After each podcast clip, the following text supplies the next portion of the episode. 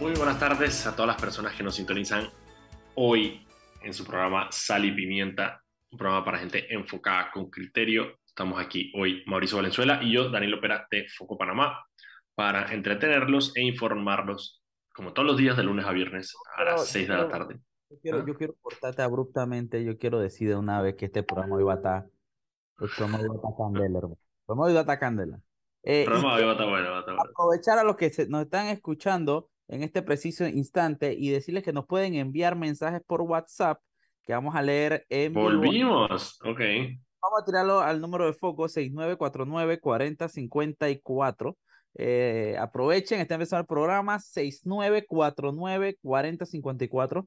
Pueden enviarnos eh, sus opiniones sobre los temas que estamos discutiendo y vamos a, va- va- va- vamos a aprender esta vaina, vamos a aprender esta vaina. Así que dale, vamos, Daniel, vamos, vamos. Vamos a aprender porque aparte hoy eh, Carlos Osa nos va a acompañar porque tú sabes que normalmente es jueves de indignación. Sí, Pero es que, es que ahorita la Pero- indignación llegaron, ta, ta- ey, estamos desde el lunes, que el lunes de indignación, martes de indignación.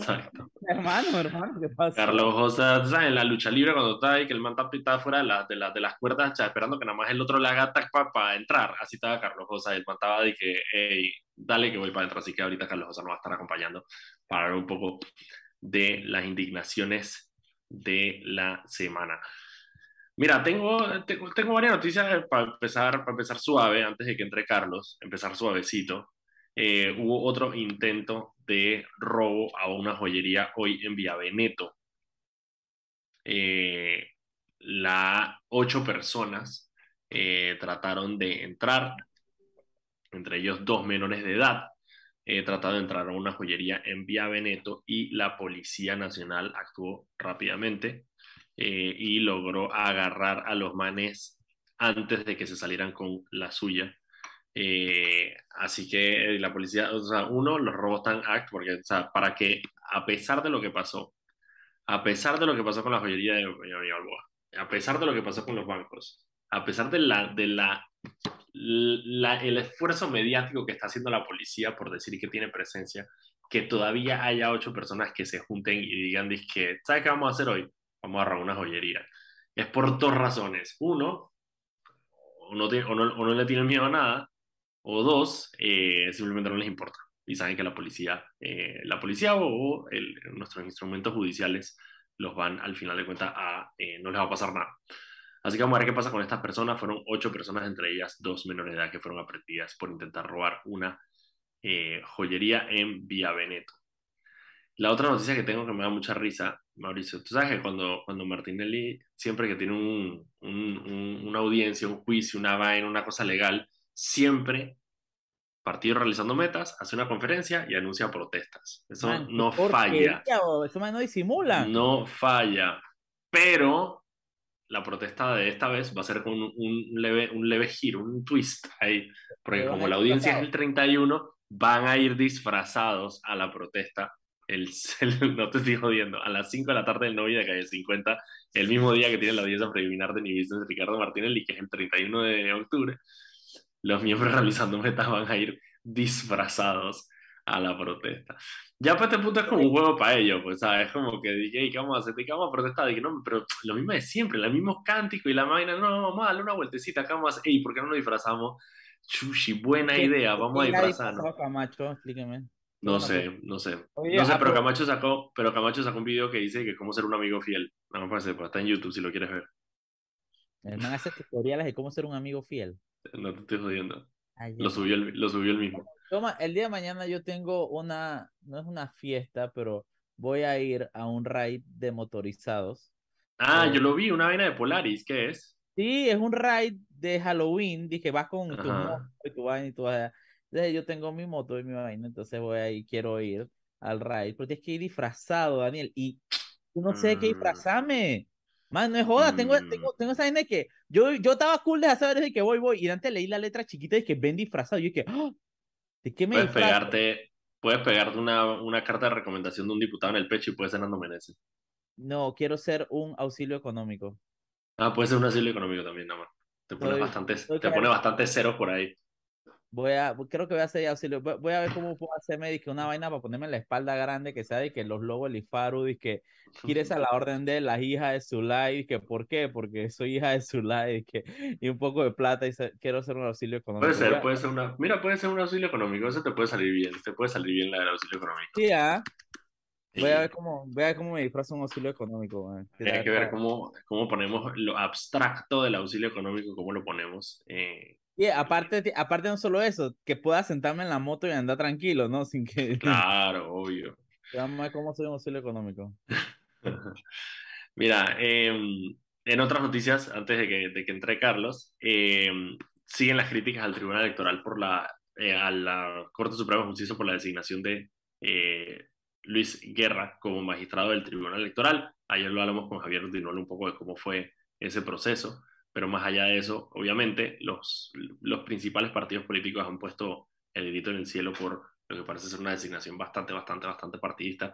Pero no solo eso, el suplente que corrió para diputado en, en el 4-1, en David, es notario. Es una notaría. ¿O era? Es, ah, es actualmente es notario en David Chiriquí. El man sacó un video hablando del servicio público y la vaina, no sé qué. A mí me risa cuando la gente, eso es como, nosotros siempre hablamos, dije, cuando la gente habla de dije, problemas de que mundanos en Venezuela, dije que se va el agua. Cuando tienes un país eh, completamente fallido. A mí lo mismo pasa cuando la gente habla de, habla, hablar, por ejemplo, de una notaría, sí, sí que, como si la gente no supiera cómo funcionan las notarías. O sea, literal, como si la gente no tuviera idea de que una notaría es una caja chica para alguien y que las notarías se asignan y que eso ha sido así desde tiempos inmemorables. Y la gente sale y habla como si fuera una notaría, como si la notaría fuera algo normal. Dije, sí, el servicio público de ser notario, nadie que señor, todo el mundo sabe cómo se funcionan notarías. Y todo el mundo sabe exactamente cómo se asignan y dónde sale, para dónde sale la plata que salen de las notarías. Me parece que la gente quiera ver la cara de pendejo a la gente. Mira, increíblemente no ha pasado absolutamente más nada el día de hoy.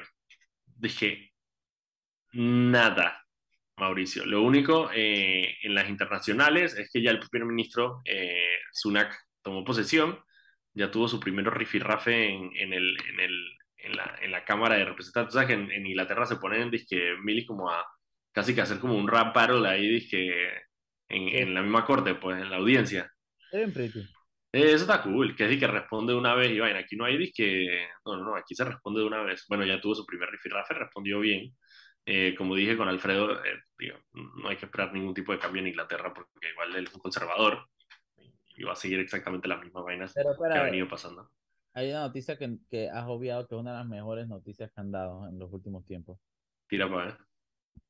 Yapi se va a poder usar entre ah, bancos. Sí, se va a poder usar entre bancos. Eso anunciaron hoy en la mañana el, vicepresidente ejecutivo de Yapi, eh, Juan Raúl Lumber, anunció que las personas de otros bancos con su plata en otros bancos van a poder linkear con el sistema de Yapi. Eh, todavía no, no, no, nos han dado muchos detalles eh, y van a poder transferirse entre cuentas. Porque lo que no me queda claro, y eso es parte de lo que tenemos que ver una vez que ya lancen el producto como tal, es si va a ser como un wallet, o sea, que tú recargas, digamos, tu Yapi desde tu cuenta de banco y puedes hacer transferencias o si el Yapi va a estar linkeado con tu cuenta de banco. Alguien de Banco General para que nos. Mira, voy a, voy a tratar, voy a, voy a, escribirlo por ahí a la gente de comunicaciones de Banco General para ver no si. No eres económico, tú no abras el teléfono y rata, contesta esta limota. Dije ya de una vez, esta limota. No, tengo que preguntar a la gente, no, no, yo soy un humano humilde, tengo que preguntar a la gente de comunicaciones de Banco General. Pero mi amiga Jackie Sote, que está por ahí, hay muchas otras que están por ahí que yo sé que nos escuchan, eh, puedo poder escribirles. Porque claro, lo que yo sé es que, o sea, ellos están trabajando para que sea para el 2023, pero todavía no sé si ya tienen algún tipo de, de, producto ya que puedan, que puedan divulgar, pues así que tocará esperar para ver. Pero sí, eso es una noticia increíble porque no hay nada peor que preguntarle a una persona, dije, ¿tienes Yapi? Le dije, no, yo no soy, yo no soy Yapi. Le dije, brother, sácate un Yapi nada más para esto. Em, a ver, ¿qué más, Mauricio?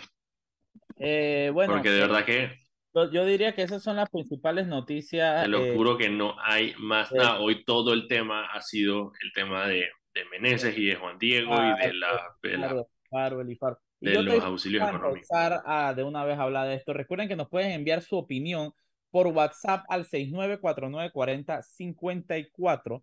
Eh, envíen su opinión de los temas que estamos discutiendo y las leeremos al aire. Así que vamos con todo. Ah, no, sí, hay otra, hay otra, hay otra, hay otra. Antes de, antes de, antes de, hay otra. Hay otra que es que agarrar, todavía no hay mucho, todavía no, no se sabe quién es la persona, pero en un operativo de la Policía Nacional y la Procuraduría General de la Nación, el la Fiscalía Anticorrupción agarró a varias personas por un caso de peculado agravado en contra del Ministerio de Salud.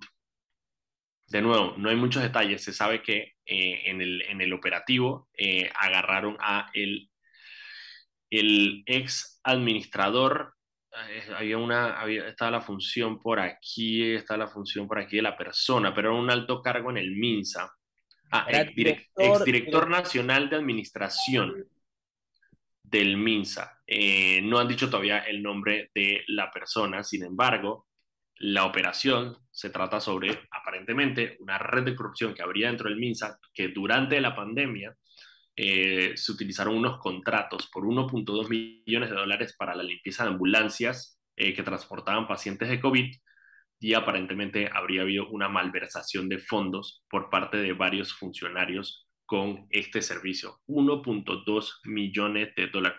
Ahora, eso no quiere decir que se robaron 1.2 millones de dólares, eso quiere decir que las contrataciones ascendían a 1.2 millones de dólares y ya entrar a la investigación. Yo estaba tratando de conseguir la, eh, el contrato a que se refiere, etcétera, y para mí, para mí ha sido imposible. Hasta, nadie, nadie sabe, es que nadie, nadie sabe ni siquiera quién es la persona. O sea, sabemos, sabemos que es de este gobierno, eh, porque dijeron que, que la red habría sido usada durante la pandemia. Eso es lo único que me indica que es de este gobierno. Eh, ahí buscamos, hay varios nombres ahí, pero no hemos podido corroborar exactamente de quién se trata. Eh, sin embargo, digo, una contratación de 1.2 millones de dólares no es relajo y obviamente aquí durante el COVID eh, hubo muchísimo dinero flotando por el aire. recordemos que el ministro de la presidencia tuvo casi que carta blanca para, para hacer y deshacer durante la pandemia y para contratar a lo loco cuando nosotros estamos investigando el, el, el tema de los ventiladores parte de lo que entendimos es que las compras COVID, de la manera que funcionaban, no había licitación, eh, eran solamente, literalmente, funcionarios del Ministerio de la Presidencia llamaban a tres o cuatro empresas a las que ellas querían y les pedían cotizaciones. Y en base a esas cotizaciones, entonces ellos hacían las compras.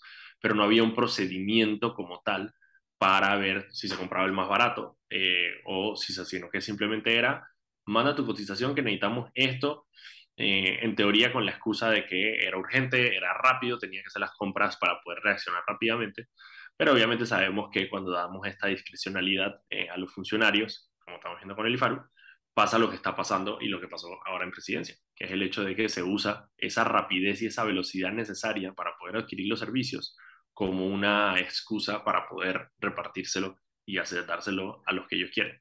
Entonces, claro, si hay un ministerio de la presidencia que simplemente está diciendo, llamando a tres personas y diciéndole que manda una cotización, eh, se presta para todo tipo de eh, triquiñuelas y bueno, efectivamente hoy agarraron al ex director de administración del MINSA. Todavía vamos a estar pendientes cuando haya mayas, más detalles para saber quién era, eh, sobre todo, y cómo se dio esta operación en prejuicio del MINSA. Son 1.2 millones de dólares. Son las 6 y 15, vámonos a un cambio y cuando regresemos, entonces estaremos conversando con Carlos Goma Osa en nuestro jueves de indignación, porque aparte hoy hubo knockout de media semana que vamos a hablar. Así que vamos al cambio y regresamos.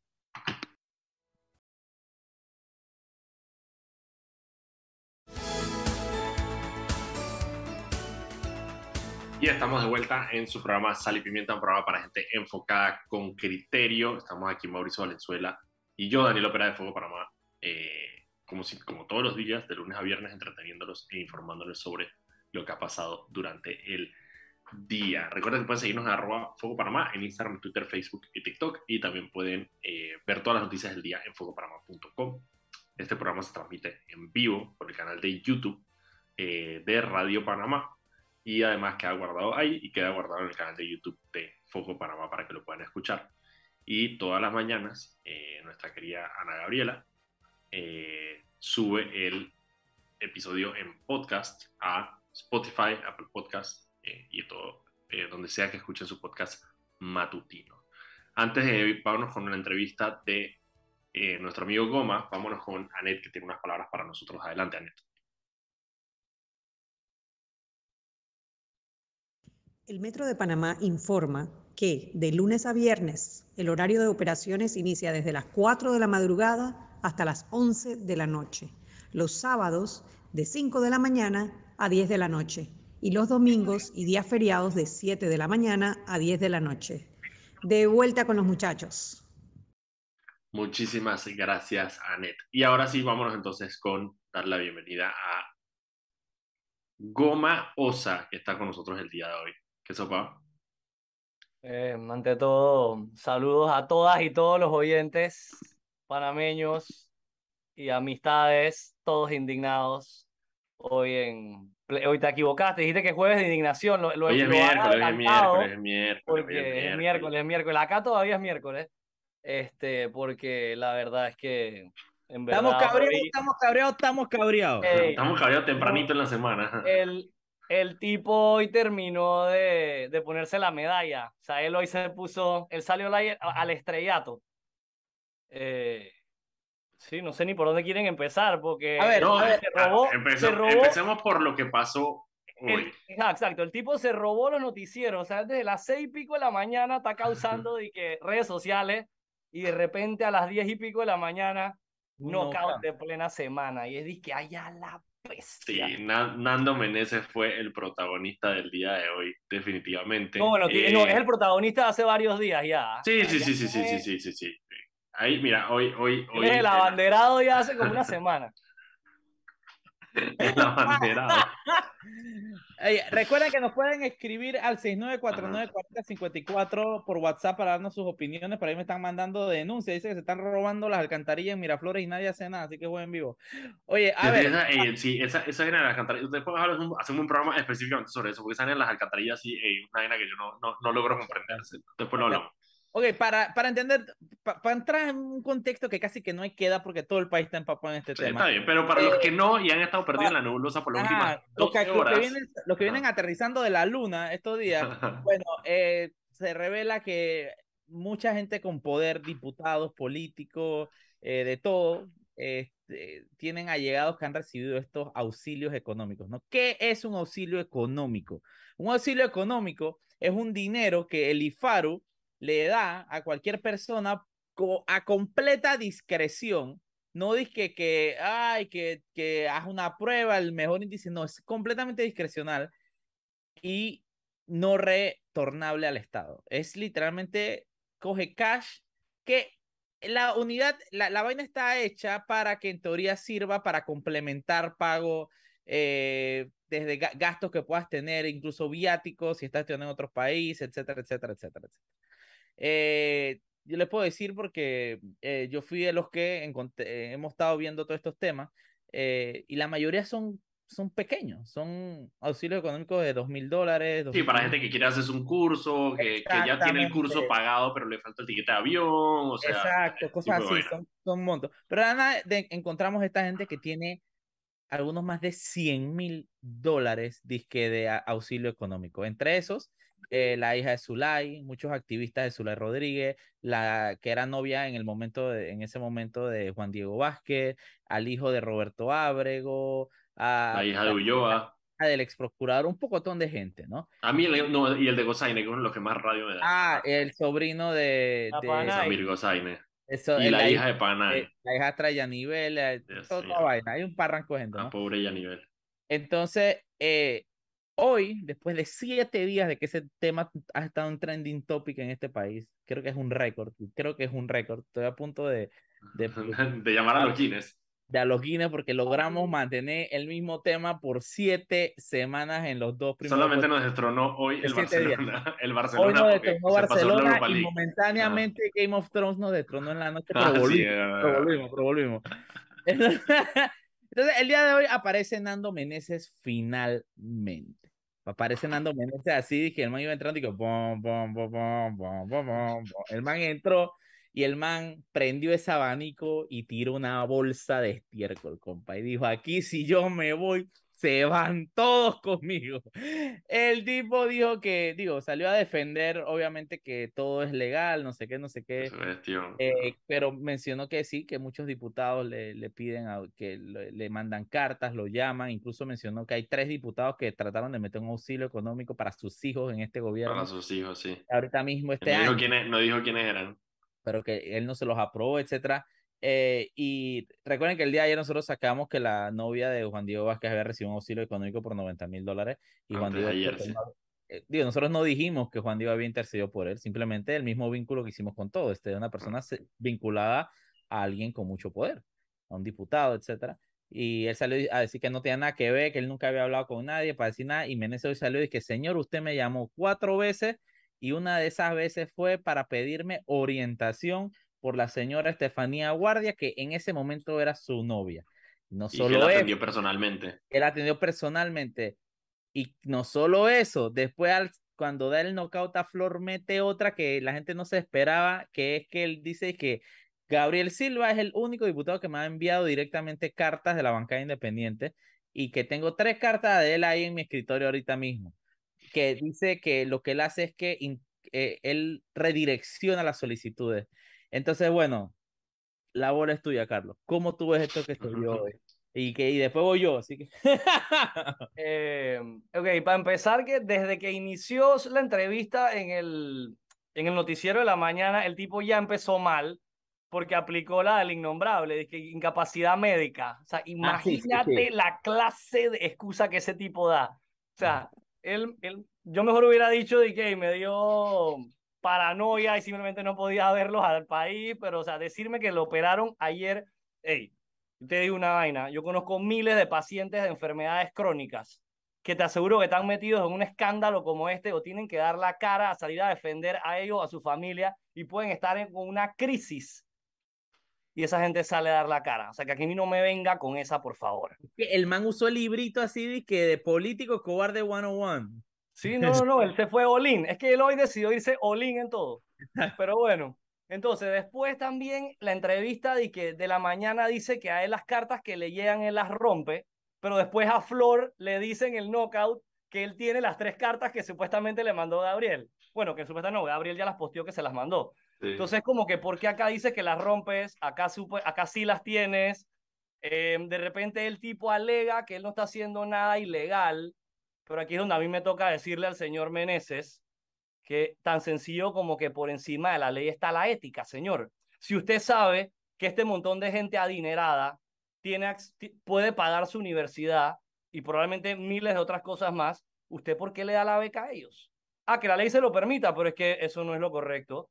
Entonces sale con esta, con esta novela de que él, que él viene de abajo, él viene de los barrios y por eso la le clásica, La clásica de que yo empacaba eh, yo era paquetero y no sé dónde y salía el chorrillo y que muy bien, muy bien, muy bien, me alegro por usted que se superó, pero entonces rinda cuenta por la plata de todos, pues. Entonces, el, tipo tampoco pudo diferenciar cuál es la diferencia entre beca y estos auxilios. Entonces, lo que me pongo a pensar es que él, él defiende que, que hay mucha gente con los méritos y los méritos académicos y esto. Entonces, ¿por qué a esta gente que tiene buenos, buenas notas ¿por qué no las mandaron simplemente a aplicar a una beca? Como al resto de los mortales de este país, que para acabar los ponen a aplicar y no se las dan. Exacto. Y entonces, ya que estamos hablando de esto, les doy, eh, los invito a todos a ver se pueden meter en la cuenta de nuestros amigos de Praxis. Ahí ellos pusieron hoy un post donde hay fotos de gente que escribió, se dedicó el tiempo de escribir textualmente su experiencia, para que sepan que esto no lo estamos inventando nosotros de lo que escuchamos en la radio. O sea, esto la gente está tomándose el tiempo de contar sus experiencias porque definitivamente han ultrajado la educación y las oportunidades de buena educación en este país. Y otra cosa que me llamó la atención de él es que él sale hablando, él quiere tapar ahora el hueco y el enredo diciendo que es que él está pidiendo una ley, una ley que lo ayude a que estas cosas no pasen. Aquí nosotros sabemos que esa ley, eh, con esa ley no va a cambiar nada. Aquí lo único que va a haber es más burocracia, probablemente más botellas. Sí, pues está pidiendo una, está pidiendo como una, una comisión interdisciplinaria para poder aprobar los, los, auxilios. ¿Para qué? Si ya con, es más, ese debería ser su trabajo, él es el director, entre él y la Contraloría deciden, ¿esto le toca a él o no le, o sea, ¿se lo merece o no se lo merece? Sí se lo merece. ¿Por qué? Bueno, Contraloría, sáquele la plata. Pero, ya, hay una junta, ya hay una junta del IFARU que estaba, está sesionando ahora incluso permanentemente. sí, claro. la junta directiva que, que, que incluye a Senasí, que incluye un poco de gente. Entonces, aquí simplemente están queriendo marear a la gente. Marear y él está pidiendo una ley, haciéndose el pobrecito que necesita la ley para poder operar bien y para poder hacer. O sea, no, niños, en verdad, él una vez más nos demuestra que esta gente, además de no estar preparada para su cargo, vuelvo y repito lo que dije el viernes que estaba aquí con Mauricio y, Alfredo. Hey, aquí nos toca exigir respeto. O sea, este tipo salió hoy en cadena, no en cadena nacional, pero en el noticiero que ve todo Panamá y después en el periódico que lee todo Panamá, burlándose de todos nosotros. O sea, él habla como si nosotros en verdad le vamos a creer.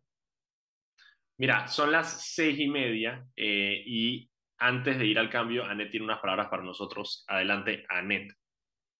Con Más Móvil y Claro conectados en la red más grande de Panamá, podrás hablar con más personas dentro de tu red. Unidos te damos más. Adelante, muchachos. Gracias, Anet. Y con eso nos vamos al cambio y cuando regresemos viene Mauricio, que también tiene opiniones al respecto, y yo que también quiero hacer un análisis al respecto sobre el tema de los auxilios económicos. Vamos al cambio y regresamos con...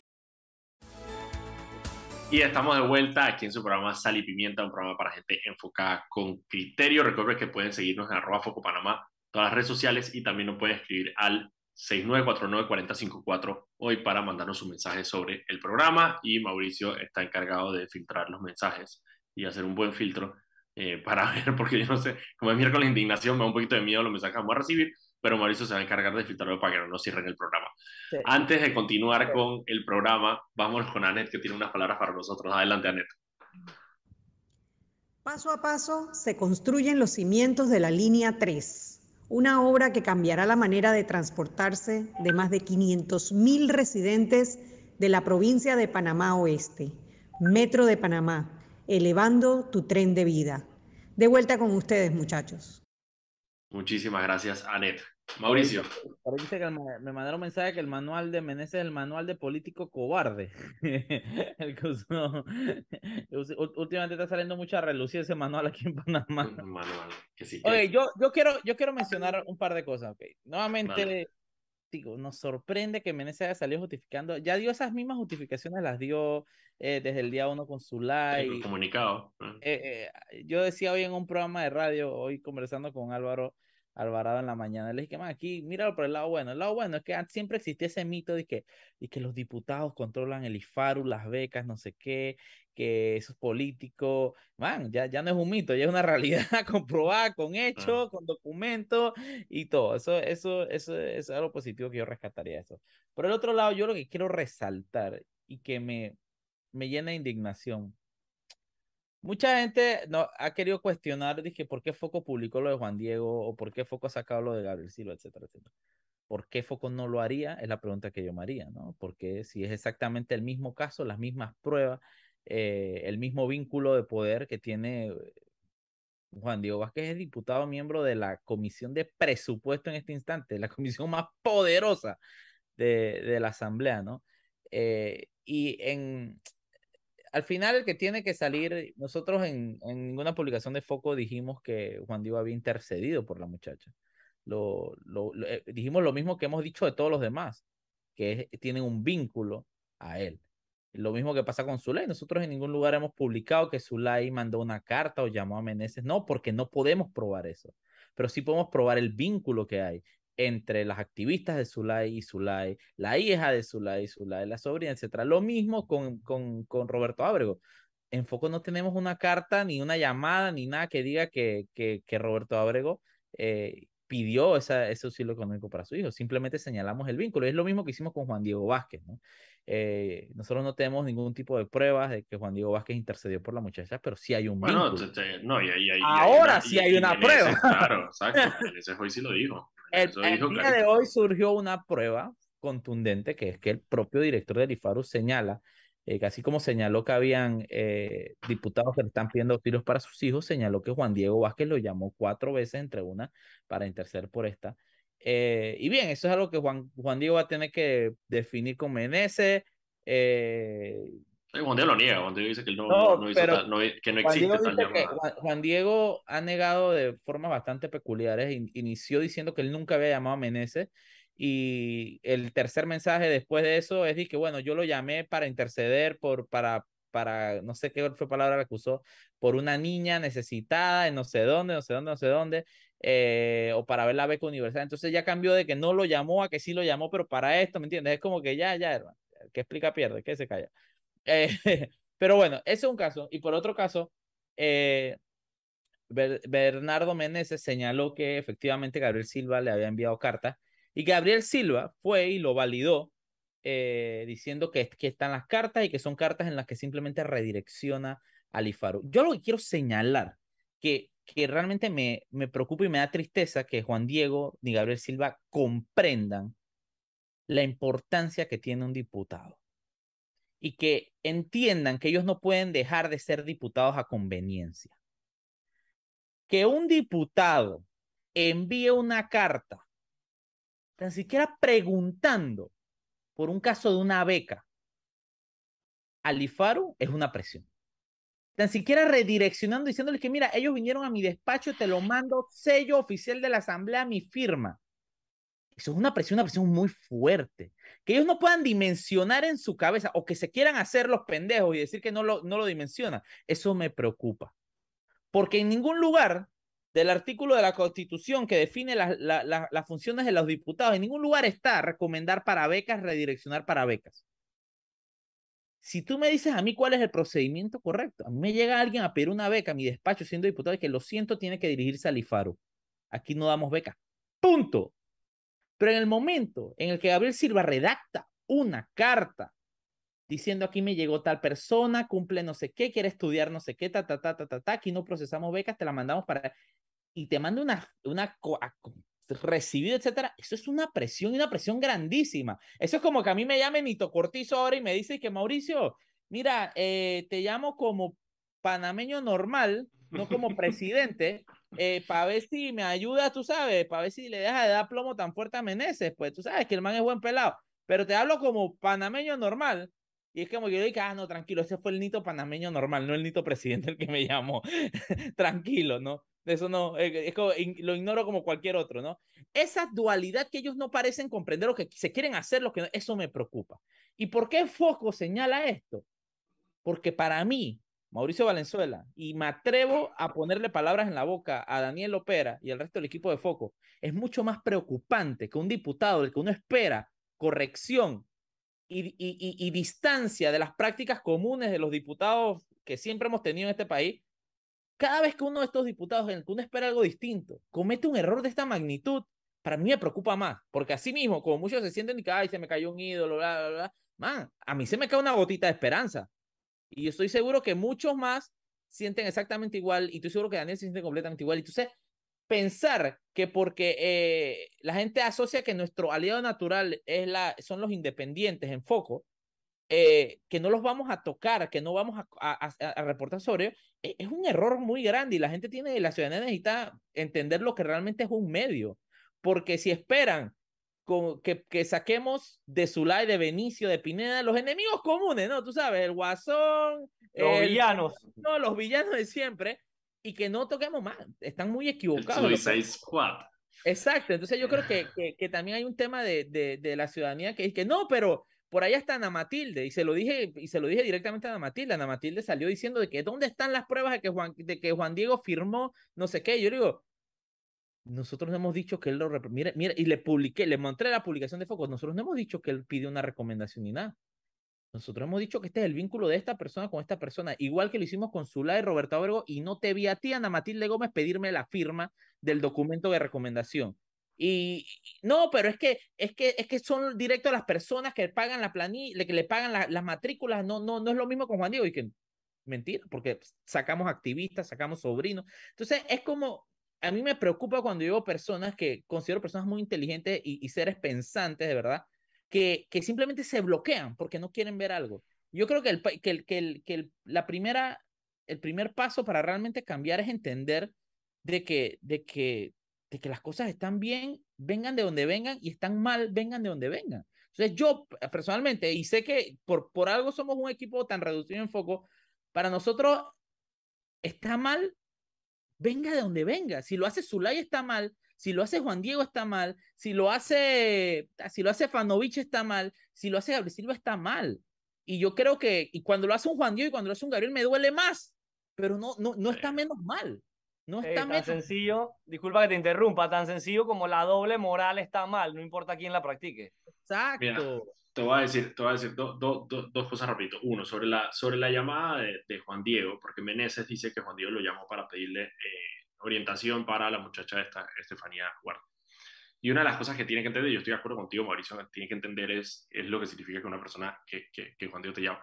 Juan Diego, como, como diputado de la Asamblea, él es el fiscalizador del IFARU. O sea, su, labor, parte de su labor como diputado es fiscalizar el Ejecutivo, del cual forma parte el IFARU. Juan Diego puede efectivamente tratar de conseguir firmas dentro de la Asamblea Nacional para hacerle, por ejemplo, un llamado al Pleno a, a, Bernardo Meneses. Juan Diego se sienta a la Comisión de Presupuesto, que la aprueba o no la aprueba el presupuesto a eh, Bernardo Meneses del IFAR. Juan Diego es el fiscalizador natural de Bernardo Meneses. Cuando Juan Diego llama a Bernardo Meneses, eh, como tú dices, Mauricio, eh, así lo llame como lo quiera llamar y de la manera que lo quiera llamar. Juan Diego no tiene por qué llamar al, al, al, al director del IFARU. Si Juan Diego quiere una orientación eh, sobre el IFARU y, si, y parte del, y a ver, parte de la narrativa precisamente de Juan Diego Vázquez y de los independientes, que los hace diferentes y los hace precisamente que tengan esta aceptación, es plantearse como unas personas diferentes que no usan su cargo para ese tipo de cosas y por eso han renunciado a, sus, a, la, a las cosas que tienen derecho y han hecho todo esto, me parece excelente precisamente porque ellos se diferencian. Bueno, vaya al IFARU y forme su fila si quiere averiguar sobre un trámite. Pero estás, estás agarrando el teléfono y estás llamando al director del IFARU como diputado. Eso es usar tu privilegio como diputado, porque yo, no, no, cualquier persona puede llamar al director del IFARU, al teléfono, al director del IFARU a pedir que atienda a una persona que es cercana. Entonces, cuando las personas dicen, por ejemplo, y, y he escuchado ese ejemplo muchísimas veces, Mauricio, como el que tú hiciste con el tema de, de, de, Cortés y con otros, es decir, bueno, lo que pasa es que si yo llamo a una persona, digamos, en un, en un banco, eh, para, para averiguar sobre un trámite, yo no significa que yo esté empujando ni que esté pidiendo que me aprueben su trámite. Sin embargo, si tú eres un parte de la junta directiva de la superintendencia bancaria y tú llamas a un oficial bancario para averiguar cómo es el trámite porque tu esposa quiere hacer un trámite de banco, hay una presión sobreentendida sobre ese oficial bancario porque no es cualquier persona la que lo está llamando. La está llamando una miembro de la junta directiva de la superintendencia bancaria que tiene de alguna manera responsabilidad sobre lo que pasa en el banco. Entonces, de esta manera, como tú dices, el hecho de que no lo vean, a mí me preocupa. Me preocupa también que no vean lo que significa ser diputado en ese sentido. Y, y mira que un caso similar, yo te, tengo un amigo que fue eh, miembro de la junta directiva del canal.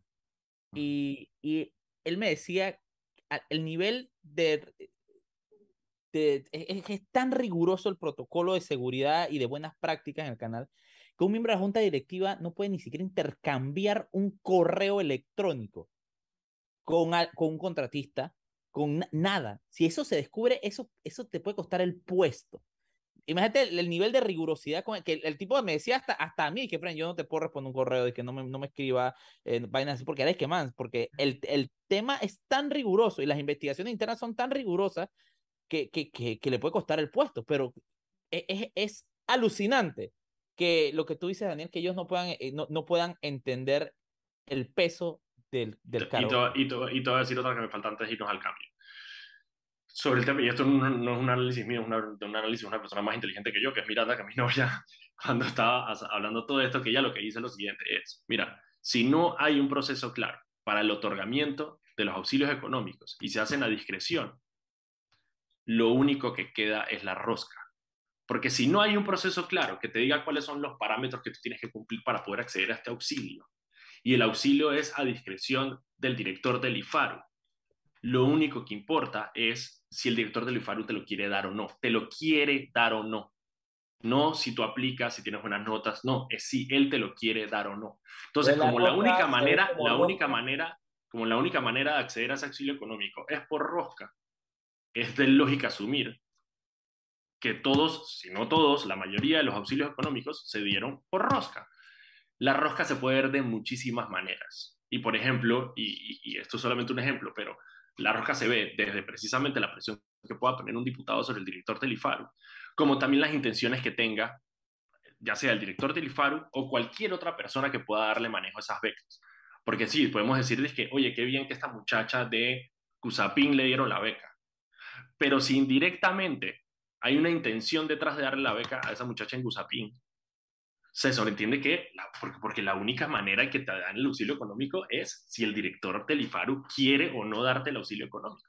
Entonces, no queda más que cuando, si tú vas a hacer un trámite el día de mañana, si yo te suelto a ti, Carlos, en, el, en migración, y te digo, mira, tú tienes que hacer este trámite, pero no hay nada de lineamientos de cómo hacer el trámite. No hay ni uno solo, tú no sabes qué tienes que presentar, tú no sabes a dónde tienes que ir. Tu única lógica sería buscar quién te puede resolver esa duda de cómo puedo hacer para hacer este trámite porque es la única manera que te queda. Entonces, cuando no hay un camino claro sobre cómo se accede a los auxilios, pues Juan Diego también lo dijo, Juan Diego también me dio su excusa, dijo, yo nunca había escuchado un auxilio económico. Zulay Rodríguez salió a decir lo mismo, yo no sabía que era un auxilio económico. Porque no está, no está ni siquiera delimitado. Entonces, como no está delimitado, lo único que queda es pegarle una llamada al director del IFARU, que es el único que te puede dar el auxilio económico. Entonces, lo único que queda es la rosca. Son las 6 y 48. Antes de que ninguno de los dos vaya a hablar, vámonos al cambio y regresamos y tenemos el último bloque ya para terminar este miércoles de indignación. Vámonos al cambio.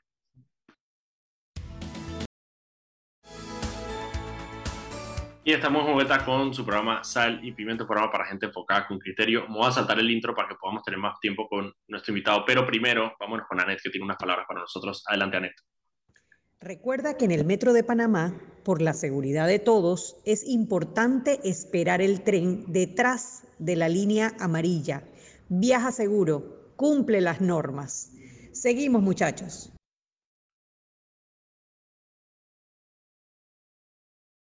Que necesito de un libro que necesito leer que se llama Rosca S.A. Prohibida para los mojigatos, los serviles y los hipócritas es, un, es un libro de. Eh, ¿Por qué no están, espérate, porque no están tirando, porque no están tirando creep aquí? ¿Qué está pasando? ¿Por qué no está tirando? No sé, no sé qué está pasando, pero está sonando creep aquí en cabina, Jimmy. Ahora sí, volvimos. Ahora sí. O sea, no, me encanta la canción, me encanta. No, me pongo bravo, me pongan creep en medio del programa. Es más, o sea, 1 y 58 voy a irme para que tiremos creep antes de que termine el programa. El libro, el libro es de Fito Aguilera, panameño, y se llama Rosca Sea. Necesito leer para saber. Pero yo quiero escuchar a Carlos. Carlos, ¿cómo tú analizaste Cuéntame. Esta, este, esta vaina? Eh, bueno, básicamente esto nos da una vez más o nos queda claro que tenemos que, tenemos que darnos cuenta, tenemos que darnos cuenta y recordarnos cada vez que despertamos que por encima de la ley está la ética. Aquí en Panamá ya hay miles de leyes, pero aquí nadie las cumple. Y cada vez que los agarran con las manos en la masa, quieren venir a pedir una nueva ley para protegerse de la trastada que hicieron. Y esto es porque se los hemos permitido.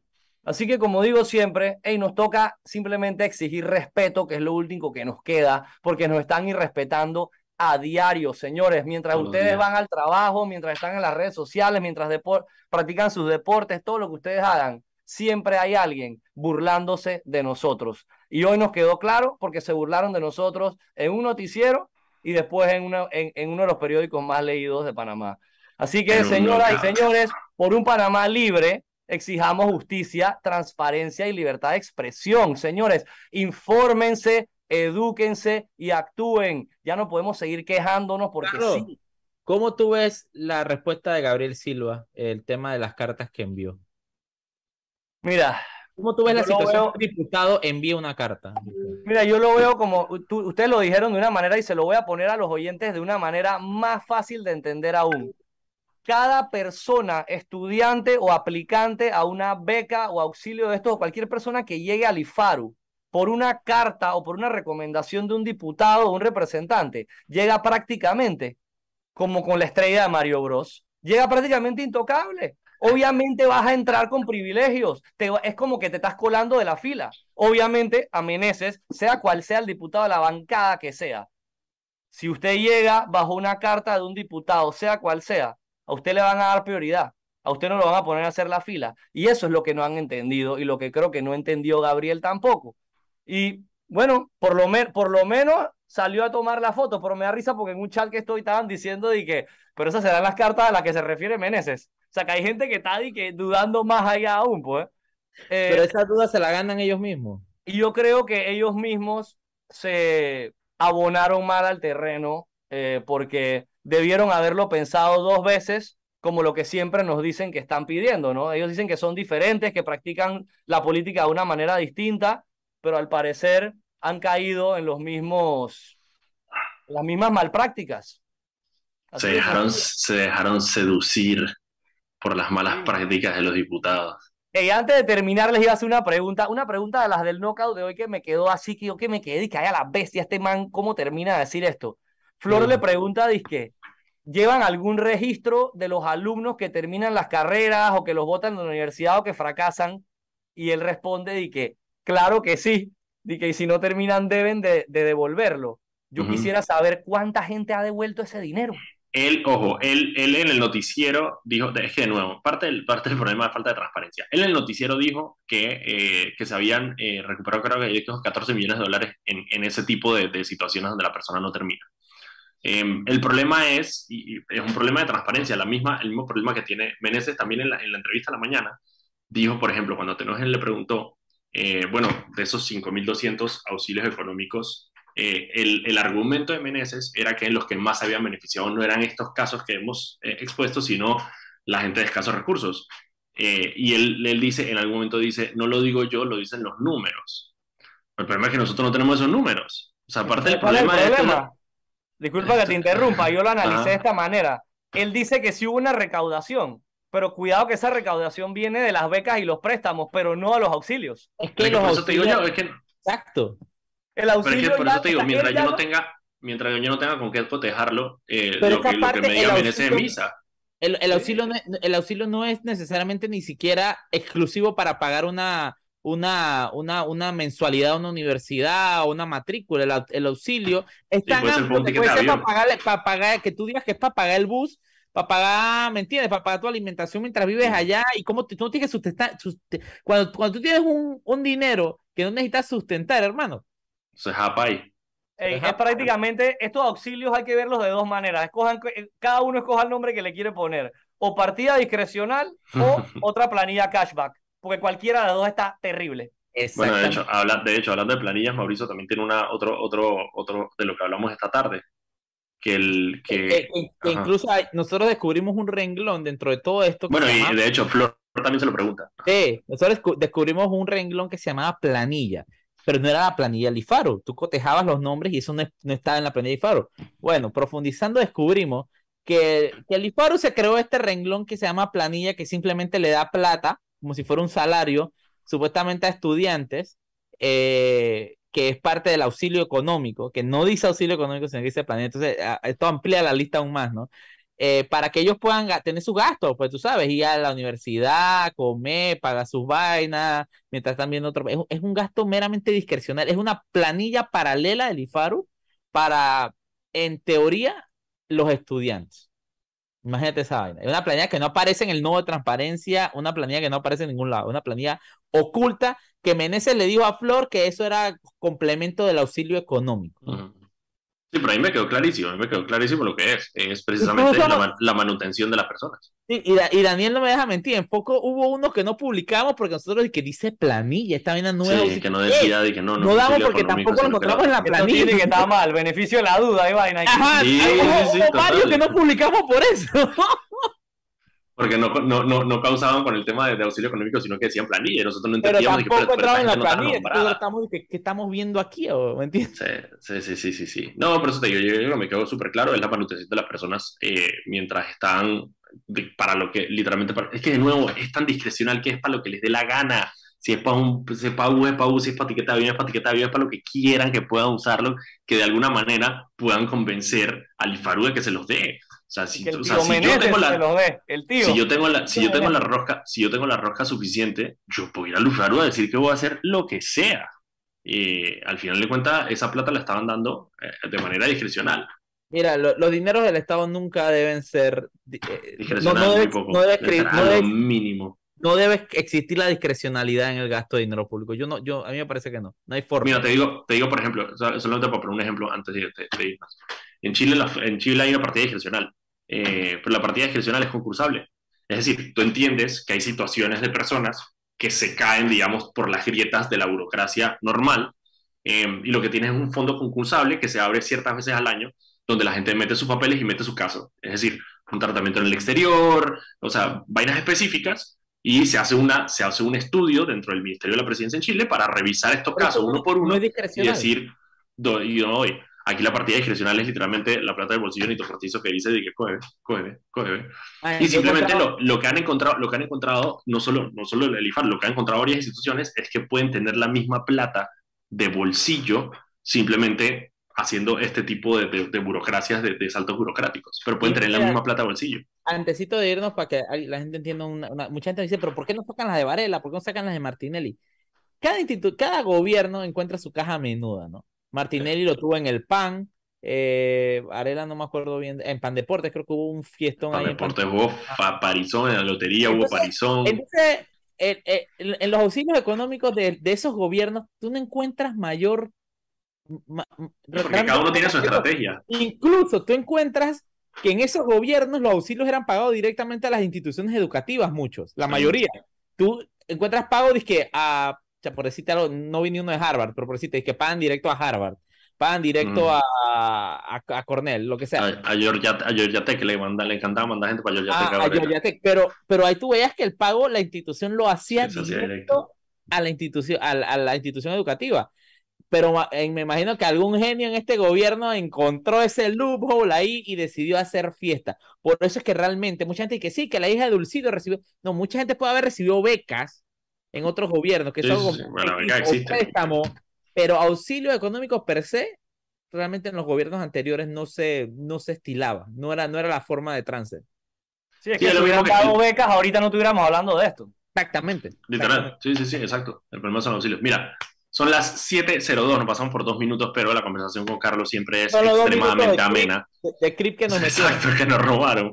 Eh, así que nos vamos a, eh, nos vemos mañana a las 6 de la tarde. Y si quiere Jimmy, pon creep ahí para terminar la... Espérate, yo le digo a la gente, vayan y voy a meter una, una propaganda que no es mía, pero vayan y compren las galletitas de Halloween de Bisuit que están bien pretties aquí. Pura galletita Estén pendientes a los noticieros, muchachos y muchachas, estén pendientes a los noticieros que uno nunca sabe. En cualquier día llega un proyecto de Lady que legalizan la corrupción. Nos terminamos de ahí. Dale, gracias a todos. No, mañana a las 6 de la tarde. Pues. Saludos. Chao, chao.